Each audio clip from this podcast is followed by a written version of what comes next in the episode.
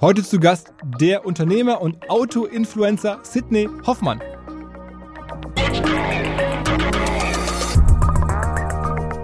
Wie viele, wie viele, wie viele Autos hast du? Ich sag immer 10. Aber stimmt nicht. Offiziell immer 10. aber, aber, aber es sind eher irgendwie 110 oder so. Dreistellig ist es noch nicht.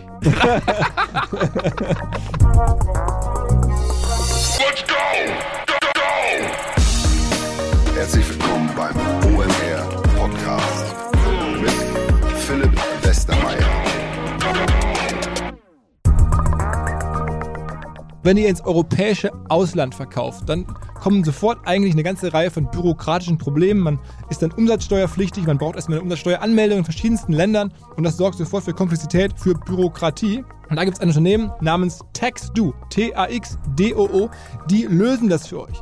Ihr schnallt die quasi einfach via API-Schnittstelle zwischen euren Marktplatz, über den ihr verkauft, wenn es Amazon ist oder eBay oder was auch immer es ist, oder zwischen euer Shopsystem, ob es nun Shopify ist oder irgendwas anderes. Und dann laufen all diese steuerlichen Themen direkt über ähm, TextDo, egal ob es 10.000 Transaktionen sind, die ihr macht oder 50.000, all das ähm, kann direkt ähm, von TextDo erledigt werden. Ähm, euer Steuerberater wird auf jeden Fall massiv entlastet. Auch vergangene Vorgänge können damit noch sozusagen ähm, aufbereitet werden und abgewickelt werden. Deswegen, wenn ihr ins europäische Ausland verkauft und irgendwie keinen Bock auf Komplexität habt, dann denkt an TaxDo. Besucht mal deren ähm, Seite taxdo.com. Es gibt auch einen Deal und zwar die ersten drei Monate kostenlos, wenn ihr eine Mail schreibt an omr.taxdo.com und anfangt mit denen zu arbeiten.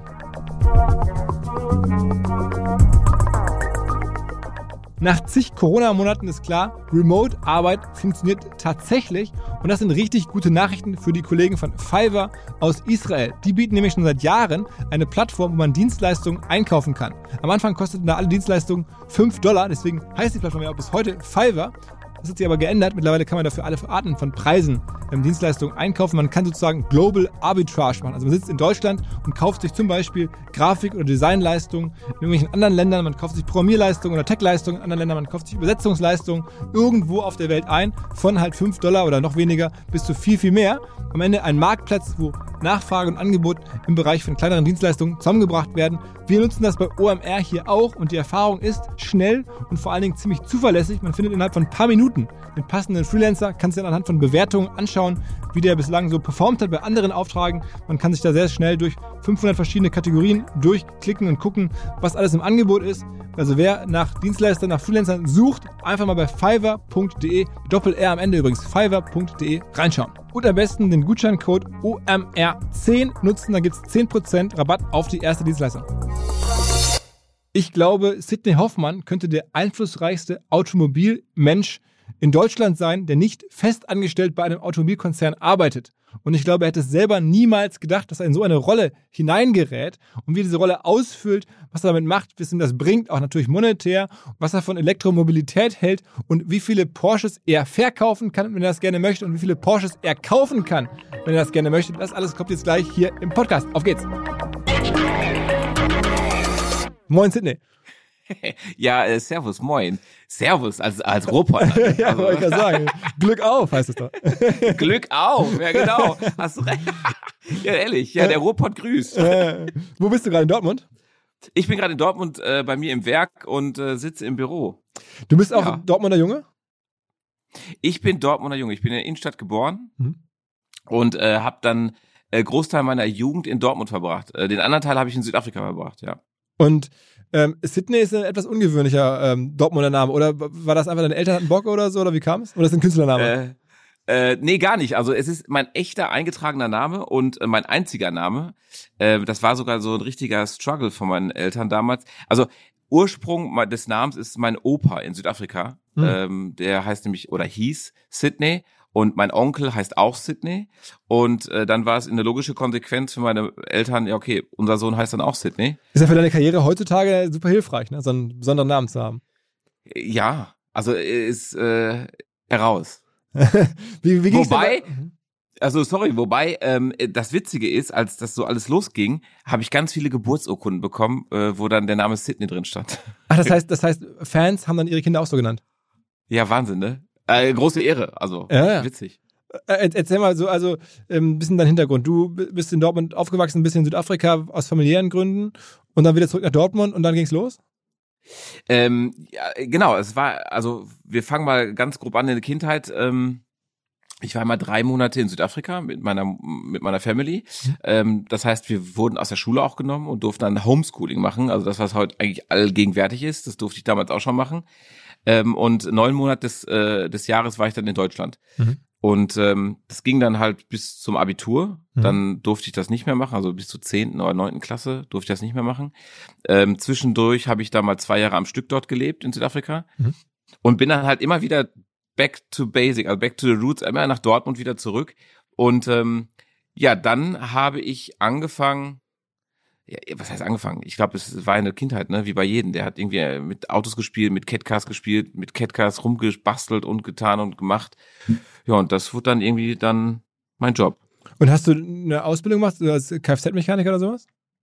Nee, ganz und gar nicht. Also komplett Autodidakt nennt man es ja. Ähm, ich habe äh, Ingenieurswesen äh, studiert, also äh, Maschinenbau. Mhm. Und ähm, ich weiß noch, damals habe ich an meinem Fahrrad auch die Kette wollte ich irgendwie machen, habe es voll nicht hinbekommen und habe rumgeheult als kleiner Dutt. Ich habe gedacht, das muss er irgendwie selber hinkriegen. Mhm. Äh, und dann hat's angefangen. Ich habe immer an Autos rumgeschraubt und so. Und, und dann, dann hast du irgendwann entschieden, okay, Studium äh, lasse ich wieder sein. Äh, ich mache mich jetzt selbstständig in, mit, einer, mit, einer, mit einer äh, Autowerkstatt oder wie ging es denn weiter? Ja, ganz genau. Also ich ähm, habe, also meine Mama kommt aus Südafrika und da ist es dann halt, du musst was ordentliches lernen, Sidney. Das heißt, Studium, ach, was ist das denn? Ähm, du brauchst eine anständige Ausbildung, weil mhm. in Südafrika ist das dann halt so. Also ähm, da ist eine, Ausstände, eine, eine Ausbildung noch das, das Wahre. Und das mhm. heißt, dann habe ich ähm, eine Werbe, zum Werbekaufmann eine Ausbildung gemacht, konnte die auch verkürzen anhand äh, von verschiedenen Scheinen, die dann irgendwie äh, angeerkannt worden ist, wie auch immer. Mhm. Also ich durfte auf eineinhalb Jahre verkürzen. Ähm, ja, und dann habe ich die gemacht und dann habe ich äh, angefangen, ja, einzusehen, dass, glaube ich, mein Hobby einfach überhand nimmt von meiner Energie, von meinem Denken, von meinem, von meiner Gehirnkapazität und dann äh, habe ich angefangen, das beruflich zu machen. Ja. Also beruflich heißt dann eine Werkstatt aufgemacht. Genau, dann habe ich äh, mit meinem Kollegen äh, Jean-Pierre eine eine Firma gegründet und äh, die ging auch ganz gut. Ja. Fünf, aber was, was war euer Produkt? Das habt ihr verkauft? Wir haben, also die, die witzige Geschichte war, du, ich wollte unbedingt mal äh, außergewöhnliche Felgen haben und bin dann bis nach Holland gefahren und äh, wir immer zu zweit halt und dann haben wir einen, einen, einen Lieferanten kennengelernt, der hat Felgen gehabt. Felgen, die die Welt nicht kannte, gefühlt. Mhm. Und äh, dann haben wir gesagt, okay, unser, äh, unser Business Case war Felgen verkaufen bei eBay. Mhm. Und ähm, daraus wurde dann halt immer mehr. Und dann haben wir äh, angefangen mit der Werkstatt und Verkauf und Werkstatt. Äh, Felgen, Fahrwerk, Motorumbauten, all sowas. Und das war alles in Dortmund? Ja, und das ist dann einfach, das war alles in Dortmund. Mhm. Und äh, wie habt ihr euch kennengelernt, ihr beiden, jetzt du und JP? Äh, wir haben uns in der Kindheit kennengelernt. Also wir sind im selben äh, Block aufgewachsen. Okay, okay. Im Hochhaus. Okay, und dann ähm, kam irgendwann ein Scout vom Fernsehen vorbei und sagte mir, Mensch, was ihr hier macht, das ist irgendwie fernsehtauglich oder wie kam das? Ähm, wir haben einen Bericht für, für Grip gemacht damals und äh, aus dem resultierend kam dann äh, die Produktion und hat gesagt, hey, wollt ihr nicht mal irgendwie was machen? Und äh, haben wir erstmal gedacht, ja, ja klar, macht man sowas. Und daraus entstand dann halt doch mehr, als man sich vorgestellt hat. Das war dann so 2009 oder so? Genau, 2009. 2009 äh, hat das alles begonnen. Ähm, und äh, wir haben ja irgendwie äh, über 100 Sendungen gemacht. Wahnsinn. Immer, immer vor allen Dingen äh, für D-Max, also für diesen Männersender, ne, Spartenkanal. Und für. Ja, erst war es für mhm. Sport 1. Erst mhm. war es für Sport 1, also erst war es für sogar noch das DSF damals. Mhm. Und dann war es ja Sport 1. Und äh, zwischenzeitlich haben wir dann noch so ein kleines Intermezzo bei Vox gehabt. Und äh, ja. Und jetzt bin ich, ich äh, selber bin jetzt bei, bei D-Max, ja.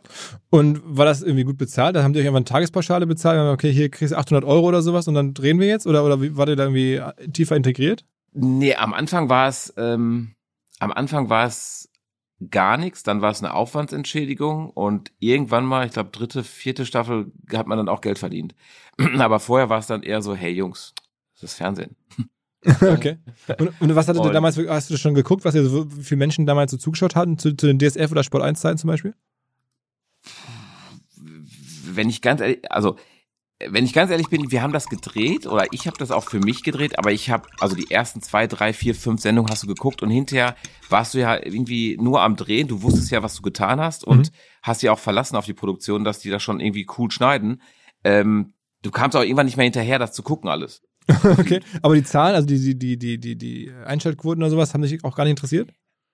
Also natürlich kannst du am Anfang gar nichts damit anfangen. So, und jetzt muss man sich überlegen, die Pilotsendung wurde äh, an Heiligabend um, ich glaube, um 18 oder 20 Uhr gesendet.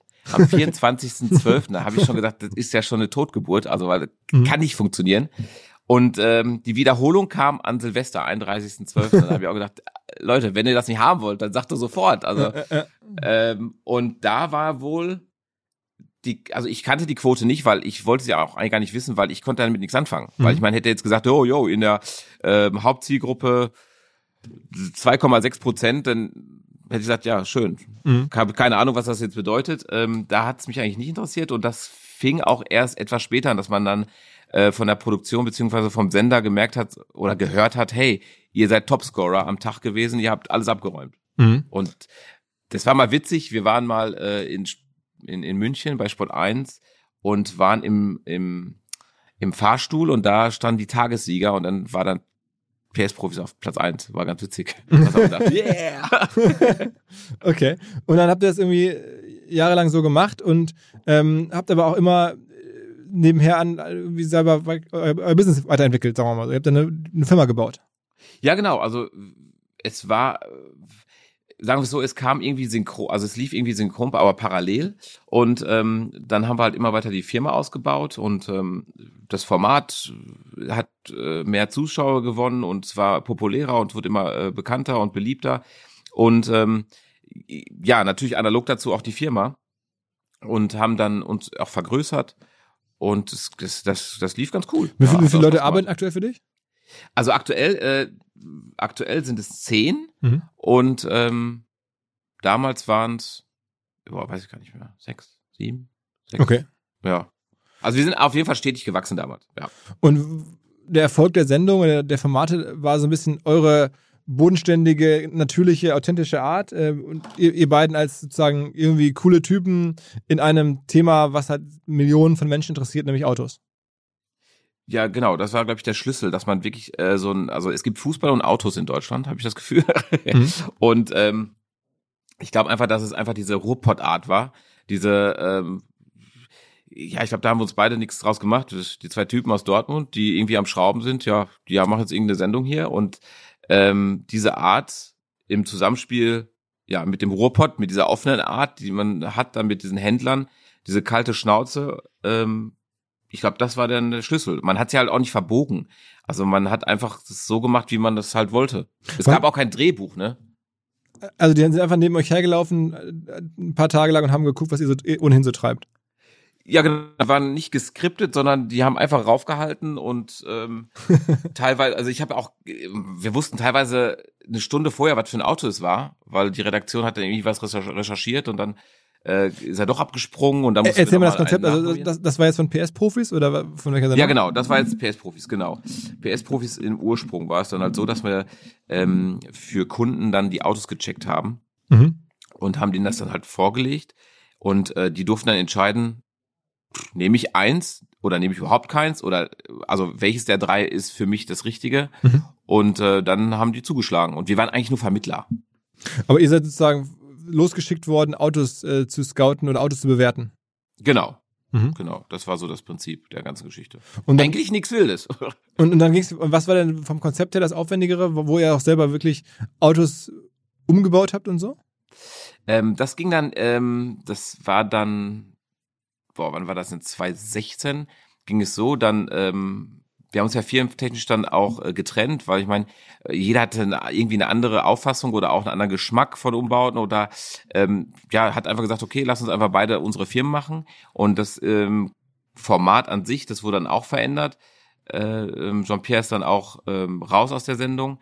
Und dann hatte Sport 1 gefragt, ob ich dann Lust habe, das noch weiterzumachen. Und habe ich gesagt, ja, cool, dann lass uns irgendwie das irgendwie anpassen. Mhm. Und dann kamen PS-Profis im Einsatz und da haben wir Autos umgebaut. Mhm.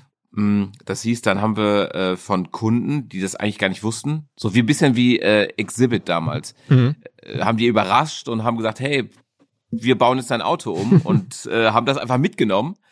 Es war teilweise echt witzig, weil die wussten es wirklich nicht. Die wussten halt am Anfang gar nicht, okay, was passiert, wie lange. Die haben, wir haben so ein bisschen Vorschusslorbeeren gehabt, so weil wir wussten, okay, das macht der Sydney und der weiß schon, was er tut. Aber dann haben wir teilweise Woche, eine Woche, zwei Wochen das Auto mitgenommen. Und die haben dann echt so gesagt, so, äh, was wird daraus? Naja, keine Ahnung. Mal gucken, was für eine Laune wir haben. Und dann haben wir dann die äh, in irgendeine Situation dann halt äh, mit dem neuen Auto überrascht. Also war echt cool, hat Laune gemacht. Und äh, jetzt sind wir weiter, was gab es noch für Konzepte? Also es gab ja noch also weitere Ideen, ne? Genau, es äh, war dann PS-Profis in Einsatz war es. Zwei Da Profis für vier Räder habe ich mir noch irgendwie notiert, glaube ich. Genau, das haben wir auch. Das hatten wir noch zusammen gemacht. Das war dann, äh, das war dann, boah, wann war das denn? 2015 oder 2014 war es. Ähm, das war ein ähnliches Konzept, dass wir auch äh, losgefahren sind und haben Gebrauchtautos gecheckt. Und ähm, wie gesagt, dann kam dann PS-Profis im Einsatz, dann kamen PS-Profis die Schule. Da haben wir so ein bisschen den Leuten äh, beim Autofahren unter die Arme gegriffen. War auch sehr witzig. Also es, war echt ganz cool. Wie viele Sendungen hast du mit- bislang gemacht? Also wie viele, wie viele ähm, verschiedene Formate? Ja. Ei, warte mal. Hoho. In, jetzt, äh, Äh. 2009, also wir reden jetzt von zwölf Jahren so ungefähr. Äh, da war eins, also es waren bestimmt, allein bei PS-Profis waren es, glaube ich, vier Ableger, drei oder vier, dann war es noch Grip, äh, dann bei Vox, also es waren es bestimmt schon acht oder neun Formate. Hast du denn überlegt, äh, oder wann hast du denn angefangen, äh, diese, diese Prominenz oder diese neue Bekanntheit auch sozusagen einzusetzen? Ich meine, du hast ja irgendwie ähm, mittlerweile ein kleines ja, Ökosystem um dich herum geschaffen mit verschiedensten äh, sozusagen Sydney-Produkten und so. Ähm, wann ging das bei dir los, dass du merkst, okay, daraus kann ich was machen? Ähm, wann ging das denn los? Also mit, äh, ich habe ja 2012 dann mit Sydney Industries begonnen. Mhm. Und ähm, dann hat man natürlich schon gemerkt, dass das funktioniert. Also man hatte ja schon eine Art Testphase ähm, im Vorfeld, die drei Jahre, und hat dann gesagt, okay, gut, wenn du was anhattest, danach wurde gefragt. Und ähm, diese Bekanntheit kann man ja auch dann nutzen, um das umzumünzen in, in, in, in Business. Mhm. Und das fing dann halt so mit 2012, 2013 fing es dann an, dass man einfach gesagt hat, okay, wir nutzen das jetzt mal und ähm, und ja, ähm, sehen das als als Business Case. Hast du, was hast du da angefangen mit Klamotten als erstes oder womit? Mit Tuning-Produkten? Mm, Mit Klamotten tatsächlich. Also, weil man, es ist viel halt auf, egal was du irgendwie anhast oder egal was irgendwie zu sehen war, sei es die Brille, sei es eine Uhr, sei es eine Hose, sei es Schuhe, die haben nach allem gefragt. Also gefühlt, es war echt witzig, weil du bist eine Autosendung und gefühlt nach jeder Sendung hast du irgendwie allerhand von Fragen, nur nicht über Autos teilweise. Also teilweise schon klar, aber äh, gefühlt war es einfach, die haben alles gefragt, was du anhattest, was du irgendwie gemacht hast, aber frag mich doch mal, was ich an dem Auto gemacht habe. Wie, wie viele Leute haben denn damals zugeschaut? Also weißt du denn, die, die sagen wir mal, die. Ich glaube total, das wurde ja mal, weil Sport 1 ist ja ein Nischensender Mhm. und da wurde es halt irgendwie kumuliert gesehen und da waren es irgendwie 1,6 Millionen ähm, auf, auf, ich glaube, eine EA und zwei WH gerechnet. Ähm, Erstausstrahlung, Wiederholung heißt das dann. genau, Mhm. Erstausstrahlung ähm, und ein oder zwei Wiederholungen wurde das dann kumuliert und dann bist du irgendwie bei 1,6 Millionen Mhm. im Schnitt gewesen. Mhm. Äh, Für mich war das schon so, boah, so viele Leute haben das gesehen. Und was ist, Und- was ist heute bei, bei, bei D-Max? Ähm, bei D-Max sind es, ähm, da sind wir beim Schnitt bei drei Prozent, 3, und teilweise oder auch mal ein bisschen mehr. Heißt Und in dann sind absoluten Personen, ja? In absoluten Personen, das ist ja die Zielgruppe 14 bis 49, äh, sind wir dann bei, ich glaube, pro Sendung bei 800 oder sowas. Circa. 800.000 Leute. Ja. Auf. D-Max. Ja, ja, ja. Krass, also krass. Das ist doch richtig Ja, viele also- Leute.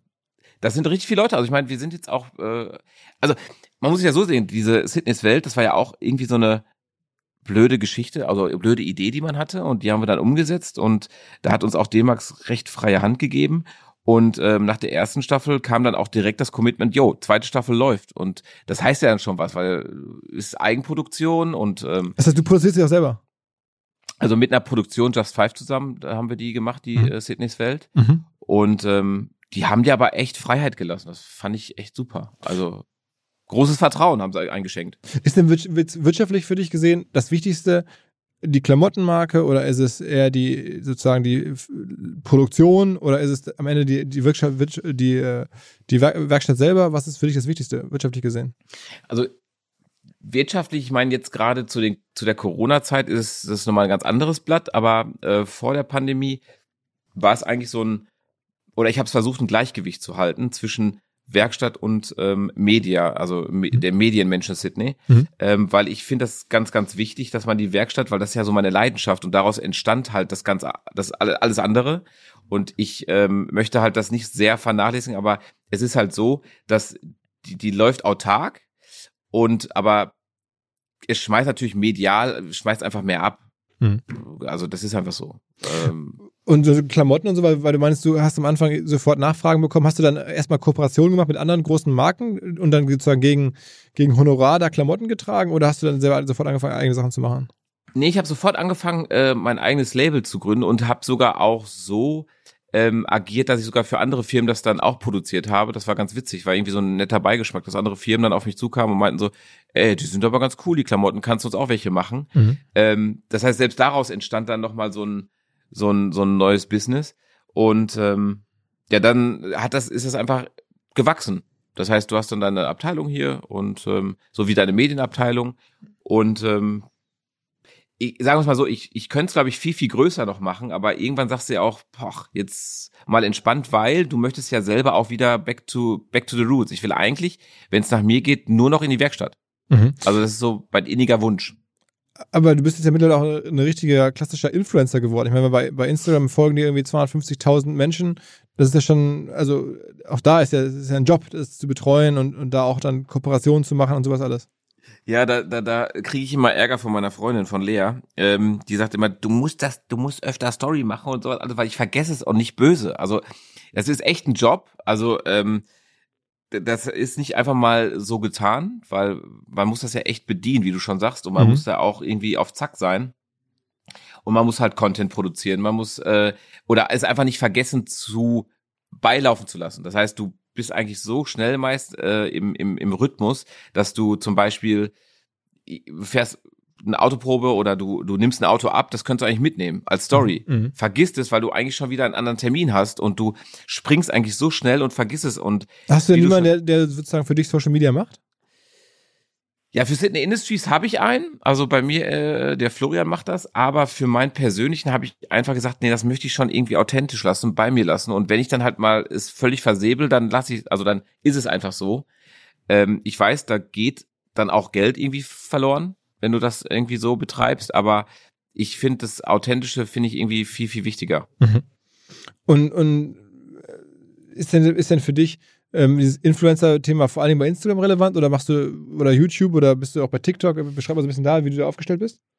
Ähm, witzigerweise, ich, ich bin nicht bei TikTok, obwohl ganz viele sagen, du musst da hin, du musst da hin. Ich, ich bin klassisch bei ähm, Instagram, also klassisch krass, ne? man sagt klassisch bei Facebook. Also bei Facebook, das läuft irgendwie bei mir nur noch so nebenbei. Ich glaube, das ist aber bei vielen so. Mhm. Ähm, ich mache Instagram und äh, jetzt fange ich auch wieder mit YouTube an. Ich habe jetzt ein Jahr äh, Pause gemacht bei YouTube äh, gefühlt, weil auch da war dann irgendwie so gefühlt viel Negativität irgendwie. Äh, das heißt, irgendwie Leute haben sich das angeguckt und haben sich dann irgendwie ja irgendwie nur ausgelassen und das fand ich irgendwie schade, weil ich wollte die Leute einfach ja mitnehmen auf die Reise und dann habe ich kurzerhand dann entschieden, du, ich glaube, ich hau die Energie irgendwo anders rein mhm.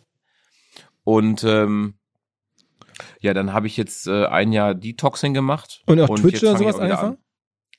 Nee, gar nicht. Also äh, der Olli, also das ist äh, einer, der mit bei uns hier in der Firma ist, der sagt immer, du musst Twitch, du musst Twitch machen, musst Twitch machen. Habe ich noch nicht gemacht, nee. Mhm. Aber vielleicht wäre es mal eine, eine, witzige Sache. Aber was heißt, es ist für dich alles eher so nebenher machst du das, aber im Kern ist deine Werkstatt. Ja, so kann man es am besten beschreiben. Also ich äh, äh, bin nebenbei Influencer, aber soweit würde ich es gar nicht nennen, aber nebenbei betreibe ich das und eigentlich bin ich ganz doll hier in der Werkstatt. Also was, was verkaufst du noch? Also außer jetzt Klamotten, was hast du noch für Produkte, die du mittlerweile sozusagen selber verkaufst? Ähm, jetzt fragst du mich Sachen, also eigentlich so jeden Merchandise-Geschichten, ne? also Klamotten, Jacken, äh, Cappies, dann äh, Tassen, Schlüsselbänder. Ähm, auch auch Tuning-Produkte, irgendwelche, weiß ich nicht, äh, Auto Ja, also hm? Felgen, wir haben eigene Felgen, wir haben eine, Ab eine Abgasanlage, ähm, wir bauen jetzt eigentlich unser erstes richtiges, also unser, unser eigenes Baby. Also das heißt, da kommen dann ähm, gefräste Teile, ähm, Kurbel, also Fensterkurbeln, also verschiedene Eigenproduktionen werden jetzt in diesem Projekt, das wir bauen, dann ähm, auch äh, ins, ins Portfolio mit aufgenommen. Komm, wir machen jetzt mal was Sinnvolles. Und zwar erzähle ich euch ganz kurz von unserem neuen Partner, dem Pionieranbieter im Bereich Ökostrom in Deutschland, der Firma Lichtblick. Und dann haben wir uns gemeinsam ausgedacht, wir erklären hier mal allen Zuhörern, wie man beim Klimaschutz auf kleinster Ebene zumindest aktiv mitmachen kann. Man kann als erstes, wenn man demnächst eine Waschmaschine anmacht, auf die Vorwäsche verzichten. Braucht kein Mensch, reicht meistens auch so. Genauso kann man, wenn man einen Ofen nutzt, zum Beispiel eine Pizza aufzuwärmen, auf das Vorheizen verzichten. Kostet nur Energie, braucht man meistens auch überhaupt gar nicht. Oder man kann natürlich am Ende zu einem Ökostromanbieter wechseln. Haben wir hier bei OMR auch gemacht. Sollte irgendwie sinnvollerweise eigentlich jeder tun. Und natürlich bietet sich da Lichtblick an. Das Ziel muss ja sein, bis 2035 klimaneutral ähm, zu leben. Das haben wir als Deutschland ja auch im Rahmen dieses Pariser Abkommens versprochen. Lichtblick hilft dabei. Ich finde es geil und ich verspreche hier auch ab jetzt nicht mehr vorzuheizen, nicht mehr vorzuwaschen, den ganzen Scheiß. Ähm, und nicht bei Lichtblick sind wir sowieso. Also informiert euch unter lichtblick.de. Ist, ist das jetzt schon so ein, so, sagen wir mal, so ein richtig äh, Millionen-Business geworden, was du da aufgebaut hast mit den ganzen verschiedenen Produkten und so? Oder ist es noch mehr oder weniger so, ein, so eine Art groß gewordenes Hobby? Also wenn ich nach meinem Steuerberater und nach Finanzamt geht, ist es ein Millionen-Business geworden, aber ich sehe es eigentlich, das ist so ein, ähm, äh, das ist eigentlich so, also ich fühle es doch als Hobby. Also natürlich ist es Business und ich ähm, bin da immer so an diesem Zwiespalt, wo ich sage, Business, ja, ich kann es auch noch größer spinnen und noch größer machen, aber Sydney, vergiss nicht, wo du herkommst und äh, lass gut sein und äh, ja, besinn dich auf das Wesentliche, was halt manchmal echt schwer ist, weil dann sind halt ähm, auch manche Deals, wo du sagst, boah, da könntest du jetzt richtig, richtig reingehen, ne? und dann sagst du denen, ha, komm, egal, lass gut sein, weil dann hast du einfach vielleicht wieder die Chance, mehr in die Werkstatt oder mehr zu dem zurückzugehen, wo du herkommst, weil ich glaube, am Ende des Tages hast du auch nichts davon, wenn du auf so viel Baustellen äh, tanzt und machst und tust und ähm, du kommst dein, dein, dein, deiner Leidenschaft nicht mehr hinterher. Ich glaube, dann, dann, dann geht alles irgendwie ein. Was ist denn dein größter ähm, sozusagen Kooperationspartner oder, oder Werbepartner? Hast du irgendeine Automarke oder irgendeine Tuningmarke, mit der du eng bist? Ähm, ich bin immer sehr loyal unterwegs und sehr langlebig. Seit 2012 mache ich viel mit Volkswagen mhm. und Red Bull. Ähm, mhm.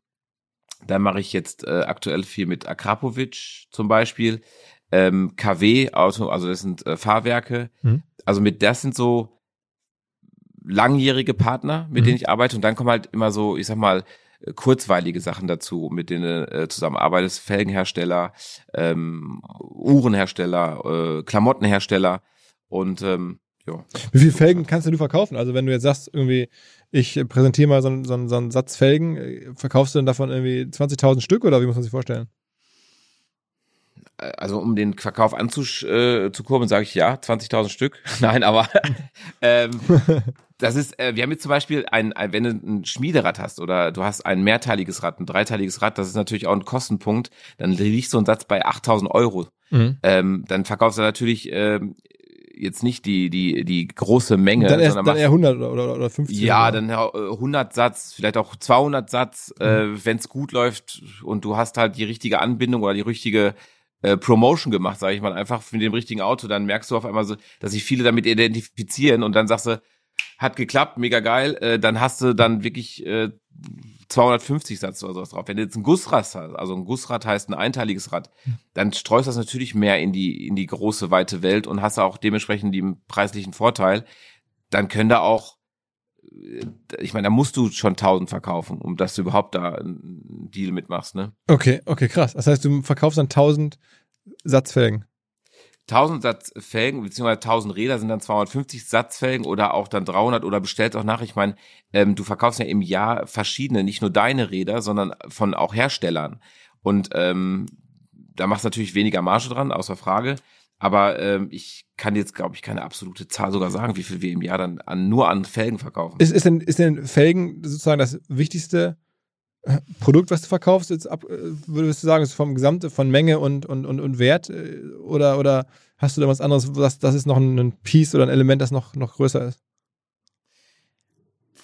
Also wenn es, wenn es, ich glaube, es ist immer so ein Paket. Also du verkaufst in der Regel so Daily Business ist Felge, Fahrwerk, Auspuff, sowas. Und ähm, das heißt, du verkaufst ich, doch ganze Fahrwerke. Ja, genau. Also ganze Fahrwerke. Ähm, ja von KW mal, also ich bin ja KW-Partner seit Mhm. 2012 und ähm, dann kommt ein, ein serienmäßiges Fahrzeug. Also kannst du dir so vorstellen, kommt ein der Peter, Mhm. der Peter kommt mit seinem serienmäßigen Golf Mhm. und äh, der sagt, boah, es muss jetzt einfach mal viel geiler fahren und viel cooler aussehen. Und dann äh, bist du halt mittendrin, dann sagst du, okay, dann brauchen wir natürlich erstmal, äh, dass das Ding an den Boden kommt, dann hast du ein Fahrwerk. Fährt natürlich auch komplett anders mit dem richtigen Fahrwerk und der richtigen Einstellung. Ähm, und dann kommt dann das optische Tuning, dann die Performance dazu und ähm, Aber das machst du jetzt ja nicht, das machst du jetzt nicht hundertfach selber, sondern das, das machst du dann irgendwie. Meine. Jungs in der Werkstatt machen das dann hundertfach. Ich habe, ähm, das ist ganz witzig, weil ich halt immer so viel unterwegs bin, äh, darf ich nur noch an meine eigenen Autos schrauben, weil äh, terminlich äh, ist das immer so ein Desaster. Es war irgendwann mal so ein Kunde, den ich halt selber dann gesagt habe, das macht's. Und der hatte dann halt drei Wochen auf sein Auto gewartet, gefühlt, aber immer mit Absprache, weil er sagte, Sidney, das machst du. Ne? Dann sag ich, okay, okay, aber es braucht halt seine Zeit und dann immer so, hey, ich muss doch jetzt weg, es tut mir leid, ich, ich kann das jetzt nicht fertig machen. Und das war dann so ein Signal für mich, hey, pass auf, die, Kunden, die Jungs machen das genauso, die machen das super, die machen das perfekt, dann machen die Kundenfahrzeuge, äh, werden dann halt von den Jungs bedient und ich mache dann meine eigenen Autos. Das heißt auch, meine eigenen Projekte dauern so immer massiv länger. Aber wenn wir gerade bei Felgen sprachen, das ist ja dann nicht alles Felgen, die bei euch abgeholt und aufgebaut werden, sondern, sondern das ist dann auch, ihr verschickt auch welche oder, oder, oder werden die wirklich alle bei euch dann montiert? Also zu 95 Prozent, sage ich mal, äh, verbauen wir die auch hier. Also Ach was, gibt, okay, okay. genau, die verbauen wir hier in der Werkstatt und ähm, auch bei Fahrwerken würde ich auch sagen, so 95, äh, 90 Prozent äh, werden dann auch hier verbaut. Also die kaufen auch online, aber kommen dann trotzdem hier hin zum, zum, zum Einbau. Und könntest du auch ganze Autos verkaufen? Also dass du sagst, ich, ich produziere jetzt irgendwie in Kollaboration mit irgendeinem Hersteller ein eigenes Fahrzeug und das kriegt das auch weg? Ja, also so eine so eine Sydney Edition, äh, das also in kleinen Stile mit Autohäusern macht man sowas Mhm. und ähm, wir selber bauen jetzt auch quasi, ich sag mal so ein so ein Sind Sind One Auto. Was heißt das? Ähm, ist ein Golf 1, ist ein Mhm. Golf 1 und den wollen wir dann auch in so einer kleinen Serie produzieren und dann verkaufen wir quasi fertige Autos. Und. Ja, oder wir nehmen halt auch äh, fertige Projekte von uns, die verkaufen dann auch als fertiges äh, Kunstwerk. Okay, aber richtig so Kollaboration auch mit Autohäusern, dass du sagst, okay, hier ist jetzt, weiß ich nicht, Audi oder, oder Golf und äh, da über den Hof gehst und die Fahrzeuge vorstellst und dass die dann auf einmal merken, okay, krass, ich habe jetzt hier irgendwie, weiß ich nicht, auf einmal 100 Vorbestellungen für ein A3, sowas machst du auch? Ähm, ich habe das mit ähm, viel mit AMG, also mit unserem ähm, Händler hier von Mercedes gemacht. Ähm, dann habe ich meist, also es entstand so, ich habe ein, ein Auto bei denen gekauft, habe das umgebaut und dann meinte der Chef so, so voll geil, ne? Ähm, und dann können wir doch dann eine Edition rausmachen und dann verkaufen die halt diesen Umbau mit. Mhm. Ähm, mit an dem A35 äh, kommt dann halt unsere Räder drauf, unsere Folierung drauf und dann hast du halt quasi wie so eine wie so eine Option. Okay, ich nehme das Sydney-Paket mit. Mhm. Mhm. Und so machen wir das dann halt. Weil du kannst auch so machen, dass du auf, auf, auf Vorlauf alles umbaust, aber es bindet natürlich Unmengen von Kapazität in der Werkstatt. Und ähm, deswegen ist es so auf, auf Bestellung eigentlich fast äh, effektiver, finde ich. Der, der, der JP ist, glaube ich, sogar mal auf richtig äh, Tournee gegangen und hat dann so Hallen voll gemacht, hat auf der Bühne irgendwie da geschraubt oder so. Hast du das auch verfolgt? Äh, ich habe das mal äh, äh, gesehen, weil ich hatte auch eine ähnliche Anfrage, hatte damals dann gesagt, weiß nicht, ob ich eine Dreiviertelstunde das, äh, ob ich die Leute bei Stange halten kann mit Mhm. so einem Thema Mhm. ähm, und habe das auch verfolgt. Ja, lief ja ganz geil. Also ich meine, freut mich. Ähm, ich äh, hatte da so Bedenken, ob ich das hinkriege, 45 Minuten äh, die Leute da an der Stange zu halten. okay, und, also die üblichen anderen Sachen, Buchprojekte, hast du auch abgesagt oder, oder gemacht? Nee, das habe ich gemacht. Also ich habe äh, 2016 habe ich ein Buch geschrieben, bin sogar Spiegel Bestseller-Autor. Ja. äh, hätte ich Ah, auch nie Glückwunsch, ja? Glückwunsch. Ja. Oh, danke, danke. nee, also hätte ich auch damals nicht gedacht. Und wie heißt das Buch? Ähm, normal ist das nicht. Ja. Normal ist das nicht. Und ähm, das Aber hast du dann mit, mit, einem, äh, mit einem ähm, Journalisten zusammengeschrieben oder, oder wirklich alles selber?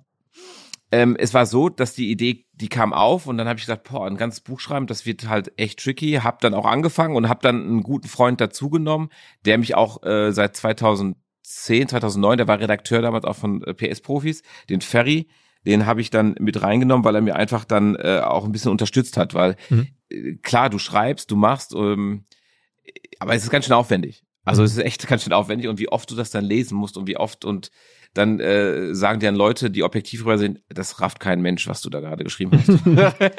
äh, und dann haben wir das halt zusammengeschrieben Und ähm, ja, dann haben wir das rausgebracht und siehe da, es wurde dann echt zum Bestseller. Wie oft verkauft? Wahnsinn. Äh, Boah, die ganzen habe ich gar nicht parat. Also wir sind, glaube ich, in der siebten Auflage gewesen und boah, Also sicherlich über 100.000-fach verkauft. ja, denke ich auch, ne? Also, boah, die, warum sagst du mir nicht vorher, dass du mir so eine Kennzahl mal haben willst? Da hätte ich hier richtig geglänzt mit so richtig Fakten. Weil es hätte ja alles so rausgehauen. Also, ähm, der Verlag war auf jeden Fall mega zufrieden und ähm, Wollten ein zweites Äh, Buch machen, aber du hattest keine Zeit mehr. richtig. Die wollten ein zweites Buch machen und dann habe ich gesagt, okay, warte, äh, wir machen eins mit Sicherheit. Wartet, wartet. Bis heute. Ja, bis heute. Aber die sind offen für alles. Also haben sie auch gesagt, also sag Bescheid, wir können bestimmt irgendwas Cooles machen. Ähm, es wird auch irgendwas kommen bestimmt, weil es hat echt Laune gemacht. War eine coole Erfahrung. Was man, was man ja sagen muss, wir kennen uns ein bisschen, weil es gibt auch einen gemeinsamen, oder es gibt deinen Podcast, wo wir so ein bisschen mit, mit, mithelfen dürfen. So. Ja, Kann man sagen, ne? ich bin ja auch mega froh, dass ihr äh, mir da äh, die Plattform geboten habt äh, und mir da helft, äh, das alles auf die Beine gestellt zu haben. Wahnsinn, also wirklich cool. Und das macht echt Laune bei euch, auch äh, bei euch im Studio. War echt witzig. Erzähl mal so ein bisschen, wo, also das Ding heißt automatisch, also automatisch Sydney. Ne? Ähm, Ja. Erzähl mal so ein bisschen, was, was da passiert. Ja, automatisch Sydney, ähm, wie der Titel ja schon sagt, es geht um Autos, aber gar nicht bewusst um Autos, weil ähm, wir haben irgendwie rausgefunden, so bei dem, bei den ersten drei, vier Aufnahmen, es, es, es kam irgendwie immer automatisch zum Auto bei mir. Die Leute, also als wäre ich ein Auto, die Leute kommen irgendwie automatisch auf das Thema Auto. Mhm. Und ähm, so entstand dann auch der Name. Und der Podcast, der ist, eigentlich ist es ein freier Podcast so gesehen, weil was ich auch super cool finde, weil ähm, ich, ich, ich lerne einfach unheimlich gerne Leute kennen und auch ähm, aus den verschiedenen Genres, ähm, dass man einfach mal eine andere Perspektive halt sieht. Wie gehen die mit Autos um? Was halten die von den Autos? Also du führst Gespräche, ne? Das ist schon auch ein Interview-Podcast am Ende, ne? Ja, genau, ganz genau. Ich führe Gespräche und ähm, lach mich teilweise echt äh, dulle, was die dann so alles erzählen. Also kann man überall hören, natürlich, äh, wo es Podcasts gibt. Ähm, und es Ja, und dann Mhm. Erzähl. Genau, also überall, wo, wo es Podcast geht und ähm, das ist echt, äh, das war auch eine Schnapsidee, so gesehen. Da äh, saß ich mit den Jungs von CIA zusammen, äh, mit dem Ben und dem Tem und die hatten dann äh, das mit euch dann quasi dann in, auf die Wege gebracht, auf den Weg gebracht. Und das fand ich echt äh, eine geile Geschichte. Man muss dazu sagen, CAA ist eine der größten oder vielleicht die größte Talent Agency der Welt, ne? So Creative Artist Agency, das ist jetzt nicht irgendwer, sondern schon ein, Stimmt. ein Monster-Ding, ne? das ist ein Monsterding und ich bin heilfroh, dass ich die als Partner habe und dass die mir da echt äh, unter der Arme greifen, ähm, weil das das ist schon, also ich komme aus Los Angeles und Ja, die ja. haben so einen Dortmunder Jungen am Start. Also Wahnsinn. Ja, ja. ähm, ja, und wie, geil, wie, wie schnell wir es gerockt haben. Mega. Also von Idee bis Umsetzung, das haben wir da echt äh, als Dreiergestirn echt ganz geil hinbekommen. Finde Ja. ich mega. Äh, äh. Auch nochmal Dank an euch. Ja, ja, sehr, sehr gerne, sehr, sehr gerne. Wir sind sehr stolz. Es ist ja wirklich eine spannende Frage. Überall äh, gab es schon Autoangebote, Zeitschriften sowieso, aber auch im Fernsehen. Aber im Podcast-Bereich ist dieser Autobereich noch nicht so gut besetzt. Erstaunlicherweise, ne? Obwohl das ja ein Wahnsinn. Riesenthema ist. Das, also Fußball-Podcasts gibt es wirklich viele oder auch Business-Podcasts, Tech-Podcasts, Politik. Aber Auto ist da irgendwie lange Zeit eine sehr, sehr grüne Wiese gewesen. Deswegen war das auch für uns total attraktiv, das zu machen, weil einfach das Thema natürlich auch spannend ist. Es ist ein großes Thema und im Podcast-Bereich einfach noch nicht so ähm, dominiert worden. Ne? Ja, verstehe ich gar nicht, weil man kann nicht, äh, man kann über nichts mehr reden als über Autos. Ja, aber ja, ich, also ich, ich war selber überrascht. Ich habe schon vor Jahren immer gedacht, irgendwie, man müsste da was machen. Ähm, dieses Thema gilt zu besetzen. Am Ende ist ja meine Theorie, es wird zu allen Dingen, zu denen es eine Zeitschrift gibt, ähm, am, am am Bahnhofskiosk wird es auch einen Podcast geben. Ne? Und dann gehst du durch den Bahnhofskiosk und guckst dich um und siehst halt ähm, sehr viele Autozeitschriften und denkst dir, okay, wo sind da dazu die passenden Podcasts? Und die gab es oder gibt es bis heute nicht so richtig. Ne? Ja, das ist ähm, schwierig, weil ich glaube aber, äh, ein Teil ist, ähm, zum Beispiel habe ich gestern ein neues Auto abgeholt und dann äh, ging es darum, ähm, wie kann ich meinen Leuten vermitteln, nur mit Worten, wie das Auto gerade fährt. Ähm, und vielleicht ist da so ein bisschen der Schnittpunkt, weil das ist halt, wenn ich dir jetzt sage, der neue GT3 fährt wie ein Samurai-Schwert, der, der, weißt du, der ist so scharf wie eine Klinge. Das ist halt schwierig, sich dann vorzustellen, okay, was meint der Junge? Meint er jetzt die Optik? Meint er jetzt die Geschwindigkeit? Oder, also weißt du, dieses direkte Lenken, wenn du das dann emotional rüberbringen möchtest im Podcast, ist das, ist das halt nicht einfach, glaube ich. So, wenn, wenn man, wenn man ähm, dich so verfolgt, bei Instagram, dann, dann machst du zuletzt auch sehr viel mit Porsche. Wie kommt das eigentlich? Ja, eine gute Frage. ähm, ich, ich, ich bin ja, also ich glaube, da spreche ich äh, vielen Männern aus dem Herz. Also da, man ist ja irgendwie Porsche bekloppt. Warum auch immer. Ich weiß nicht, wie das äh, so entsteht. Und ich habe dann mit 30 habe ich dann diesen diesen diesen diesen Traum mir dann auch erfüllt, dass ich mir dann meinen ersten Porsche, äh, einen gebrauchten Porsche gekauft habe. Und äh, seitdem habe ich dann irgendwie diesen diesen diesen Virus in mir. Und ähm, den lebe ich halt jetzt einfach dann immer mehr aus. Und weil ich auch sehe, businessmäßig äh, kriegst du einfach viel mehr Anfragen. Also kriegst einfach viele Anfragen, hey, pass auf, du hast da Plan von, kannst mir nicht helfen. Ich habe eigentlich nie gesagt, ich werde jetzt eine Porsche-Schrauber-Bude, äh, aber ähm, der Bedarf ist da. Und ist Porsche wohl so die Marke, die am meisten zieht? Also würdest du sagen, auch so auf den Fotos bei Instagram, bei YouTube, wenn du Porsche anfasst, geht am meisten ab? Also ja, das ist halt oft der Fall, aber auch ein Golf 1. Also die beiden, die sind beide sehr, sehr stark. Also so ein, so ein, so ein Youngtimer gewinnt gerade massiv an Popularität, also an Bekanntheit und an mhm. Beliebtheit eher. Mhm. Ähm, und so ein Porsche ist das Problem, dass, also der Mann, der sagt, voll geil, aber ich glaube, da spielt auch so ein bisschen die Gesellschaft mit, ähm, dass die dann auch, also wir haben ja auch eine Neidgesellschaft teilweise. Und da siehst du, ja, da, da ist so, so ein Zwiespalt. Mhm. Ja, zum Glück ist meine Community, habe ich heute Morgen noch in der Story gesagt, ich habe die geilste Community überhaupt, weil die freuen sich einen Arsch ab, wenn die sehen, alter geil, der hat jetzt diesen neuen GT3 und er freut sich wie Bolle, da freuen die sich mit und das, äh, ich glaube, das ist auch nicht normal und deswegen, also normal ist das nicht, aber ich freue mich umso mehr, dass die Community da, äh, dass ich ja so eine coole habe. Was ist denn für dich sozusagen äh, dein, dein Lieblingsfahrzeug? Was ist denn so was, das ist die beste Karre überhaupt? Jetzt zur Zeit? Mhm. Das ist jetzt nicht objektiv, weil ich habe gestern mein Auto, einen GT3 abgeholt. Äh, ich bin ja total in Lauf mit dem Auto gerade. Äh, das ist das schärfste Auto, was jetzt gerade hier steht, gefühlt. Aber ich mag mein ähm, RWB Porsche sehr, sehr gerne. Das ist äh, ein Breitbau aus Japan. Wie viele, wie viele, wie viele Autos hast du? Ich sag immer zehn. aber stimmt nicht. Offiziell immer 10. aber, aber, aber, es sind eher irgendwie 110 oder so. Dreistellig ist es noch nicht. okay. Aber ich bin auch so ein, äh, ich bin absolut ein, meine Freundin sagt immer, ich, ich bin gefühlt ein Messi, auch meine Mitarbeiter, weil ich behalte das, also, also alles, was mit Autos zu tun hat, ob es ein alte, wenn ich jetzt eine alte Abgasanlage rausbaue von meinem Auto, ich behalte die. Wenn's, äh, und wenn es nur die Schrauben dazu sind, ich behalte die. Also auch das ist dann so, ich soll mich von Autos trennen. Nein, warum? Also du handelst kein Autos, du kaufst, du machst nicht An- und Verkauf oder, oder gibt's Nee, eigentlich weiter? gar nicht. Nee, gar nicht. Also ich sollte es eigentlich machen, glaube ich. Das wäre eine lukrative Geschichte, ähm, aber ich kann mich so schlecht von Autos trennen, das ist Wahnsinn. Aber das du, wenn du jetzt sagst, du hast diese Porsche, dann zahlst du dir nicht zum vollen Preis, sondern sagen die Menschen hier, du kommst ein, du bist ab und zu ein bisschen posten, du bist Sidney Hoffmann, wenn du da ab und zu mal irgendwie der, der bei dir auftaucht, will wir uns freuen, hier nimm die Karre mit, so ungefähr. Das wäre schön, wenn das so ist. Leider nicht. Wenn du mir den Kontakt dazu äh, herstellen kannst, dann wäre das super. Nein, also Porsche, nee, also Porsche ist, da bist du froh, wenn du einen, zum Beispiel, ich habe jetzt gestern den ersten GT3 in Leipzig in, als Kunde, als in den, also in Empfang nehmen dürfen. Mhm. Ähm, und da bist du froh, dass du eine Quote bekommst, dass du halt einen zugeteilt bekommst. Ähm, Aber du musst ja nicht voll bezahlen. Ich muss mir voll bezahlen. Ernsthaft? Ernsthaft. Also ja. Wirklich, ernsthaft. Ich bezahle den ganz normal ähm, und wenn ich dann gut verhandle, kriege ich vielleicht drei Prozent. okay. Äh, wenn ich schlecht verhandle, dann gar keinen. Mhm. Also das ist echt. Ähm, ich habe auch gedacht, es wäre anders. Bei anderen Herstellern ist es auch anders, aber Porsche lässt sich auf keinen Deal da ein. Das Thema New Work ist jetzt nach Corona oder so halb nach Corona größer denn je. Und entsprechend haben sich die Kolleginnen und Kollegen bei Vodafone überlegt, was können wir dazu beitragen? Wie sieht der perfekte Arbeitsplatz und die Kommunikationslösung der Zukunft aus? Was für Vodafone-Produkte kann man da vielleicht gebrauchen? Und sie sagen, Mensch, Ganz viele Menschen brauchen vielleicht eine virtuelle Telefonanlage aus der Cloud, wo man jederzeit chatten, telefonieren, Videocalls abhalten kann. Man braucht ganz sicher verschiedenste Security-Apps zum Schutz von sensiblen Daten und auch Kundendaten. Ähm, und das Ganze muss man natürlich kombinieren mit den optimalen Mobilfunk- und Festnetztarifen, die eben Vodafone anbietet. Also es gibt jetzt ein großes New Work-Paket von Vodafone für die Post-Corona-Zeit, für das moderne Arbeiten in der Zukunft. Alle Infos dazu unter vodafone.de slash new work.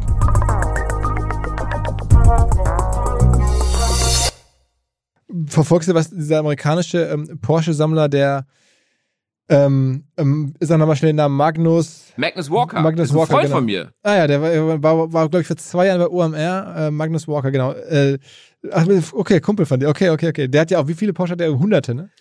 Ja, der hat, ähm, der hat jetzt ein bisschen reduziert und aufgeräumt, aber der hatte, also der hat wirklich, ich glaube, das ist ein, die exakte Zahl weiß ich nicht, aber 100, also auch noch zweistellig. Aber das Ding ist, er hat das geschickt gemacht, weil als die ganzen Elva, diese alten luftgekühlten Elva nicht im Trend waren, hat er die einfach gekauft und hat sich dabei nichts gedacht.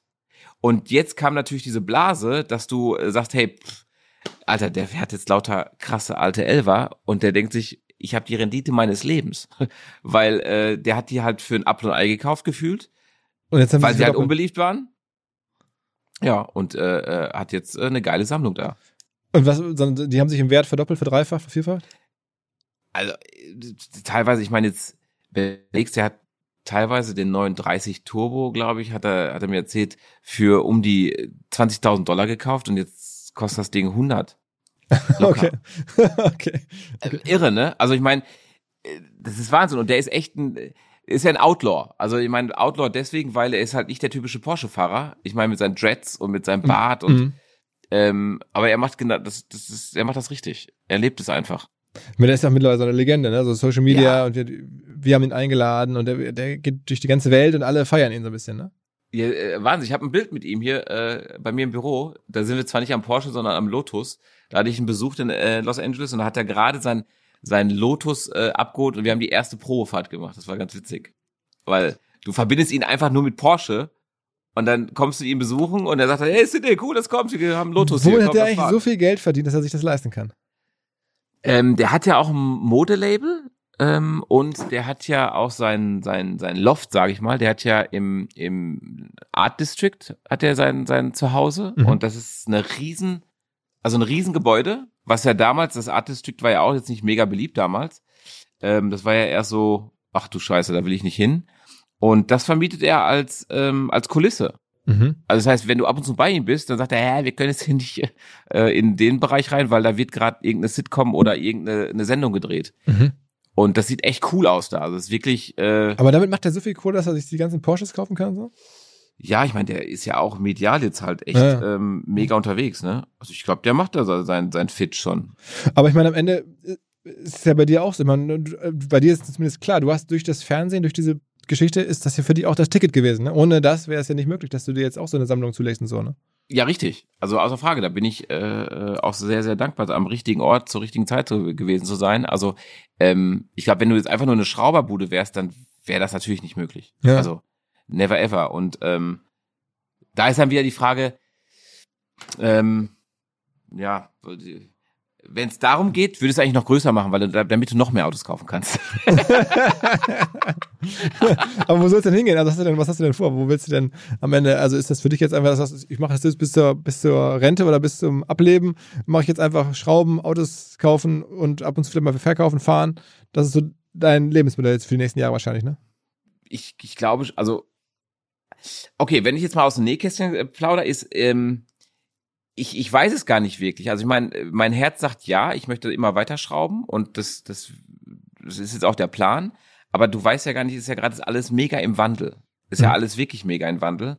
Und auch politisch und auch äh, die, die, die Stellung des Autos wird ja gerade massiv in Frage gestellt. Spürst du, dass eine neue Generation weniger Interesse an Autos hat? Absolut, absolut. Also ähm, es hat ja auch schon vor Jahren, wo junge Leute zu mir kommen in die Firma und äh, feiern das auch alles. Und dann frage ich, und was fährst du für ein Auto? Gar keins. Mhm. Und dann sage ich, äh, okay, wie gar keins? Ja, hier, ich habe ein neues iPhone, das ist doch viel geiler. Mhm. Und da ist dann schon so ein Indiz gewesen, wo ich gesagt habe, wow, das ist echt crazy. A, die, die wollen gar nicht mehr diesen Besitz des Fahrzeuges, äh, da haben wir gar kein Verlangen mehr da danach, was ich gar nicht nachvollziehen kann, weil bei mir war das Größte, ich habe, vor ich acht war, äh, ich glaube ein halbes Jahr vorher durftest du die Prüfung machen, das habe ich auch gemacht und mit Punkt 18, also am Geburtstag bin ich zum Straßenverkehrsamt gegangen, habe den Führerschein abgeholt und hatte das Auto vor der Tür. Mhm. Also ich habe Zeitung ausgetragen, ich habe jeden Scheiß gemacht, im Supermarkt gearbeitet, damit ich mir ja ein Auto kaufen kann. Mhm. Und das gibt es heute gefühlt nicht mehr so oft. Mhm. Also die Wie sagen, das ich mit- mach bist- Carsharing, ich brauche kein Auto, ich nehme das von meiner Mutter. Ich, also die haben eine komplett andere Wahrnehmung. Wie ist denn das äh, mit deinem Blick auf Elektroautos? Ist das für dich ähnlich emotional? Macht das genauso Spaß oder ist das für dich was ganz anderes? Wie siehst du das? Elektro, ja, okay, die Elektro, äh, Elektromobilität ist ein schwieriges Thema, glaube ich, weil A, da gibt es ja immer den Standpunkt politisch, mhm. wo ich mich echt komplett raushalte, mhm. ähm, auch umwelttechnisch und all sowas, da will ich gar nicht großartig mitmischen bei dem, bei der Diskussion. Ich sehe eher die Performance und, ähm, und, und Innovation, die dahinter steckt. Und mhm. das finde ich schon sehr beeindruckend, mhm. ähm, wie schnell das jetzt auch ging und was so ein Elektroauto auch leistet. Ich meine, siehe Taycan, äh, Wahnsinn. Äh, ich meine, ich muss auch gestehen, ich habe mir auch einen bestellt.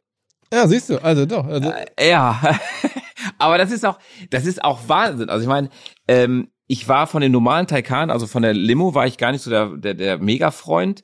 Bin den gefahren, fand das mega beeindruckend, wie schnell das ist und die Newtonmeter sofort ähm, am Start und ähm, habe mich dann aber irgendwie dagegen entschieden. Dann hatte ich so ein Tesla X, Model X, mhm.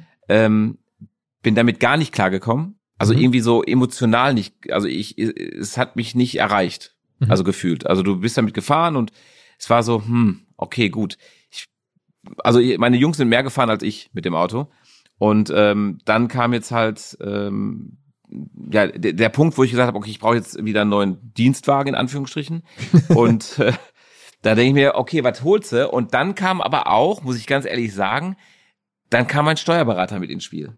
Mhm, mh. Der sagte, Sydney, du weißt schon, dass man so ein E-Auto mit 0,25 versteuert. Ja, und ähm, dann kam der Cross Turismo gerade raus, mhm. ähm, der Taycan, und dann ist es halt passiert. Und ähm, was ich einfach mir denke, dass man ähm, bei der E-Mobilität, glaube ich, ähm, man muss einfach offen sein dafür. Weil ich selber als Mega-Pet, also wirklich, also ich, ich, ich liebe diese ganzen konventionellen Antriebe, sag ich mal, mhm. ähm, muss einfach offen sein, um einfach da äh, up to date sein, um einfach das mitzubekommen, was passiert, was gibt es da für Neuigkeiten, ähm, wie ist es eigentlich mit dem Laden, wie ist Daily äh, damit zu fahren und äh, das will ich einfach auch erleben, das will ich auch testen, um mir einfach so ein Bild davon zu machen. Aber wie gesagt, sobald dieses Thema Umweltthema, also Umwelt dazu kommt, da bin ich dann raus, weil pff, sehe ich halt auch schwierig, ne? Schwierig, weil einfach die Autos so viele Ressourcen verbrauchen, wenn sie gebaut werden und so. Ja, richtig. Also ähm, und, und es ist halt Kupfer wächst jetzt nicht äh, am Baum nach. Mhm. Ne? Ich meine auch Erdöl, klar, äh, da ist es genauso ein Thema. Aber ähm, ich, ich finde halt diese Brechstangenmethode finde ich halt nicht optimal. Aber, aber es sind für dich trotzdem als als jemand, der Tuning und so äh, sein Leben lang gemacht hat, ein Problem, wenn es auf einmal, ich meine, da kommt ja kein Motor mehr. Da kommt ja am Ende kriegst du einen mhm. Computer geliefert. Es ist, es, es, es schmerzt schon irgendwie. Also weil äh, es riecht nichts mehr, äh, es macht nicht mehr diese, also diese mechanischen Geräusche. Ähm, es ist einfach eine neue, eine neue, eine neue Welt, sage ich mal, und damit musst du dich einfach echt auseinandersetzen. Und da musst du einfach auch sagen, hey, ich bin offen, weil äh, es ist komplett was anderes, komplett. Ich meine jetzt gestern bin ich, äh, habe ich beide Welten quasi nebeneinander gehabt. Und ähm, du musst ja auch nicht sagen, das eine Adieu und ich mache nur noch das nur noch E-Mobilität, weil ich glaube, dann wird es einfach echt schmerzen und man wird nicht klarkommen. Aber sobald, solange das parallel läuft und natürlich wird es immer mehr Elektromobilität geben und die äh, Verbrenner werden wahrscheinlich echt irgendwann, ja, nicht aussterben, glaube ich nicht, aber sie werden halt echt weniger, weil immer mehr Hybrid Einzug nimmt. Ähm, ja, es ist schmerzhaft, aber ich überlebe es, glaube ich. Und so, so Tesla ist für dich gar nichts, sagst du? Irgendwie gar nicht. Nee, also ich, ich, ich, ich fand das auch cool, so als Pioniersarbeit und das ist, glaube ich, auch notwendig gewesen. Und ähm, ich finde aber irgendwie die Verarbeitung nicht ganz so nach meinen Vorstellungen. Äh, ja, ich glaube, das ich glaube einfach, die Zeit von Tesla ist auch irgendwie jetzt, also die haben es jetzt schwierig, weil jetzt auch die großen Hersteller halt relativ schnell aufgeholt haben. Mhm. Und die haben einfach ein Vertriebsnetz, die haben einfach Strukturen, die schon vorhanden sind. Und äh, die haben Showroom, die haben äh, ein Händlernetz, die haben Wartungsstation. Das hat halt Tesla nicht so. Ähm, die teilweise mieten die ja ein Parkhaus, branden das und da haben sie dann die Auslieferung. Ähm, und das ist halt eben, das kommt, glaube ich, denen jetzt nicht zugute. Da haben sie jetzt, glaube ich, so ein bisschen den Punkt erreicht, wo jetzt Audi, Porsche und Co. Äh, dann dran vorbeiziehen können. Also das heißt, als, als, als äh, Investor oder als Aktionär würdest du jetzt nicht in Tesla investieren? Nee. Nee, ich meine, man müsste jetzt in Kryptowährung, glaube ich, ne? Aber die ist auch schon wieder vorbei. nee, also ich äh, ähm, hatte sogar mal, weil ein Kollege von mir, der hat auch gesagt, äh, das war vor Jahren, hat er gesagt, Tesla, das ist die Aktie. Äh, ich, ich bin, nee. Ich glaube, der Zug ist schon wieder abgefahren jetzt. Aber ich kann mir auch, eher, also was heißt abgefahren, aber ich glaube nicht mehr, dass es jetzt ein mega äh, äh, das mega steigt jetzt noch. Also an der Basis der Autofans in Deutschland zumindest, wo du dich auskennst, da ist Tesla jetzt gerade kein großes Thema. Doch, also es gibt äh, bei der E-Mobilität-Fans, sage ich mal, bei dieser Zielgruppe, die mögen Tesla. Also mhm. da, da ist, äh, die mögen Tesla, aber man merkt halt eben, dass jetzt auch die, die anderen aufholen, weil jetzt äh, wird auch viel geredet vom e-tron, es wird viel geredet vom Taycan. Ähm, also die kommen jetzt immer mehr. Man hat früher nur Tesla gehört, so vor, boah, hast du Model 3 gesehen? Boah, mega, Model mhm. S, boah, absolut. Ähm, und jetzt merkst du einfach mit, ähm, mit, äh, mit dieser Großoffensive der großen Herstellern, äh, dass dann jetzt immer mehr auch gesagt hat, ach, Model 3 brauche ich nicht, ich nehme jetzt ein, ein e-tron. Oder ein Model S brauche ich nicht, ich nehme e-tron. Oder ein GT oder, oder, oder. Also da merkst du halt einfach, dass die jetzt schon ihre Hausaufgaben gut gemacht haben und dass die jetzt einfach dran vorbeiziehen, die Großen. Bist, du bist ja auch motorradmäßig unterwegs. Bist du eigentlich ja. Harley-Fan? Äh, ich, ich mag Harley, aber eher so die Sportstar, wo mich jetzt wahrscheinlich die ganzen hart gesottenen Harley-Fans sagen, boah, dieses Frauenmoped. Also ich mag so eine Sportstar ganz geil, wenn man die umbaut. Ähm, und eine Indien finde ich auch ganz gut, muss ich ganz ehrlich sagen. Und glaubst du da an die ganze, es kommt jetzt demnächst eine, eine, auch eine Elektro-Harley raus, glaubst du daran? Oh, schwierig. Weil, weißt du, ich meine, so ein Auto ist ja noch Funktionalität äh, mit, aber dieser ganzen, äh, wenn jetzt so ein Auto mal ähm, äh, an, in, in Prozenten aufteilt, wofür brauche ich ein Auto? Da ist Emotionalität, da ist Hobby, da ist aber auch ein ganz großer Teil äh, Funktionalität und mhm. einfach äh, Fortbewegungsmittel. Mhm. Beim Motorrad ist es ja nur Emotionen. Mhm. Meiner Meinung nach, weil ich mhm. setze mich auf ein Moped und möchte die Freiheit genießen. Mhm. Also ich möchte einfach einfach auf andere Gedanken kommen. Und mhm. ob da dann der Elektromobilität Einzug hält, das, das, das, das sehe ich schwierig. Das sehe ich echt schwierig, weil da hast du null Emotionen gefühlt. Also die Beschleunigung hast du, aber dieses, ich sitze auf dem Moped und es passiert was unter mir. Weißt du, du hast ja auch die Vibration zwischen deinen Beinen und das ist so, boah. Mhm. Also ich glaube, das, das ist schwierig. okay, okay.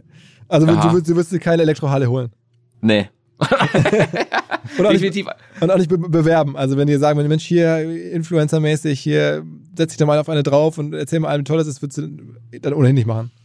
Ähm, was ich bei, bei solchen Anfragen immer mache, sage ich wirklich, äh, lass mich das Ding erstmal erleben. Und wenn ich das echt cool finde oder ich, ich, ich merke, ich, ich, ich bin offen dafür und ich, ne, also ich habe einfach meine Meinung geändert, dann kann ich das gerne machen, aber wenn ich dann einfach äh, nicht dahinter stehe, mache ich es auch nicht. Da habe ich echt keinen Nerv drauf. Also ich habe da auch ganz viel Geld schon, glaube ich, verloren, weil ich einfach gesagt habe, nee, mhm. bin ich nicht. Was also gibt es denn eine Audi, eine, eine Audi sag schon, also ich hoffe, dass die da auch bald hinkommen. Oder für, ich glaube, sie sind auch schon da. Also ich meine, das ist anders, aber ähm, gibt es eine andere Automarke, die du noch siehst, wo du sagst, ähm, die ist gerade so richtig also heiß, die steigt gerade auf, also kommen und gehen. Jetzt habe ich gesehen, Manta macht den, wieder ein E-Manta.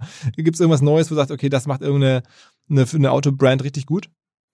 Ähm, diese Wiederauferstehung von Opel finde ich ganz gut über, unter diesem PSA-Gedanken, also ähm, unter diesem äh, Konsortium. Mhm. Ähm, das machen die echt ganz gut mit dem Mokka und mit dem Manta, das machen sie echt super. Mhm. Äh, die lassen so die DNA, lassen sie auch stehen. Aber ähm, wer gerade so richtig kommt, ich meine, da sind auch die Koreaner halt, ne? Die geben halt echt Vollgas, ne? Hyundai, ähm, die geben Vollgas. Und also die machen das geile auch Autos? Gut. Ja, sind das geile Autos? Ja, also ich meine auch qualitativ. Die, die machen nichts verkehrt. Die machen da gerade alles richtig, auch vom Design oder Cupra. Ähm, das ist ja quasi die sportliche Marke von Seat. Äh, also die machen das schon gut. Ich meine, auch diesen Schwenk, was zum Beispiel ähm, Mercedes hinbekommen hat, ähm, das ist auch so ein paar, sagen wir mal, fünf Jahre her, vier Jahre her, wo sie dann halt wirklich so 16, war das, glaube ich, 15. Ähm, da haben sie das echt, echt jung hinbekommen, dieses Image, diesen Mercedes, dass das cool ist, dass es hip ist. Mhm. Das haben die ganz gut äh, hinbekommen und, und, und machen das auch gut. Mhm. Ähm, okay, was ja. ich halt schade finde, ist, dass halt immer mehr Marken, ich meine, Lancia zum Beispiel, die sind ja auch, die sollen jetzt, glaube ich, wiederkommen, aber die waren auch eine Zeit lang einfach weg. oder ähm, ja, Chrysler, ja, das ist ja auch dieser äh, FCA. Also ich, ich finde, ähm, dass man mehr alte Marken oder, oder jetzt auch Alfa Romeo, die muss man einfach wieder pushen und nach oben bringen, weil die geben halt der ganzen Landschaft so ein bisschen Farbe. Mhm. Weil sonst hast du Einheitsbrei. Mhm. Weil ich meine, wenn du jetzt die, so schön wie das auch ist, ähm, dass äh, die VW-Gruppe, die, du siehst halt viel Artverwandtschaft, ne? Mhm. Und ähm, wenn du jetzt einen GT siehst und siehst einen Taycan, da siehst du auch wieder die Artverwandtschaft, ne? Mhm. Wenn zwei verschiedene Autos, absolut. Also ich meine, aber ähm, ich glaube, es wäre schön für die äh, Autolandschaft halt mehr Vielfalt wiederkommt. Okay, okay, okay. Ähm, Sydney, jetzt haben wir echt hier einmal die ganze Autoindustrie rauf und runter, Elektro, Tesla, ja, Wahnsinn. Äh, Harley Davidson, alles. Ich glaube, wir müssen das ein bisschen wahrscheinlich hier und da zusammenschneiden. Das war auch mal der, der kurze Break und das ein bisschen irgendwie gucken, dass wir alles, dass wir alles irgendwie dicht halten. Aber ich fand's mega. Auf jeden ähm, Fall, ich auch, mega, ey, absolut. Also äh, war äh, sehr sich, spannend. Wie man sich so vorstellt, wenn zwei Ruhrpott-Typen aus Essen und Dortmund irgendwie sich über Autos unterhalten. Geil, der, der ne? eine das professionell macht und der andere einfach nur dumme Frage stellt. Ja, ja aber mega geil. Aber du bist auch ein ba äh, Baujahr 79, ne? Ja, ja, ja. ja. Mega geil. Sind wir, du auch, oder was? Ja, sicher. Ah, ich habe überall die 79 überall stehen, ja, weil mal, ich das geil. Ach so, deswegen, ja. Ja. ja das, schreiben wir für die Intro. Das, das werde ich im Podcast in der Intro sagen. Ja, geil. 79 ist die Zahl. Alles klar, mein Lieber. Also, cool, Philipp. Ganz lieben Dank. Also hat echt Spaß gemacht. Genau, wir machen das fertig und ähm, im Zweifel schicken wir es dir nochmal zu oder so und machen das irgendwie in den nächsten Wochen, wird es dann kommen. Super cool. Und äh, ja, hoffentlich bald äh, in Hamburg dann. Ja, genau, genau, genau. Dass wir uns hier wieder auf dem Flur begegnen oder irgendwie Käffchen nehmen oder sowas. Ja, sehr gerne.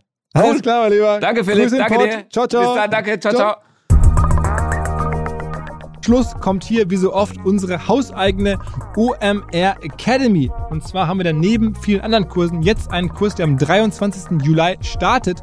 Es geht um E-Mail-Marketing. Die meisten glauben, es sei angestaubt und unsexy und keiner würde es so richtig brauchen. Das Gegenteil ist der Fall. Ein gut segmentierter E-Mail-Verteiler kann pures Marketing-Gold sein. Wie man da hinkommt, so einen Verteiler zu haben, was man tun muss, das erklären die Kollegen da in 10 Wochen mit zwei bis drei Stunden Lernaufwand pro Woche. Danach ist man wirklich E-Mail-Marketing-Profi und das kann wirklich, wirklich helfen. Wir haben bei OMR auch ganz, ganz stark auf E-Mail gesetzt und tun es bis heute. Also schaut mal rein, was wir da haben unter omr-academy.de. Es gibt mit dem Code OMR Podcast 10% auf alle Kurse. Dieser Podcast wird produziert von Podstars bei OMR.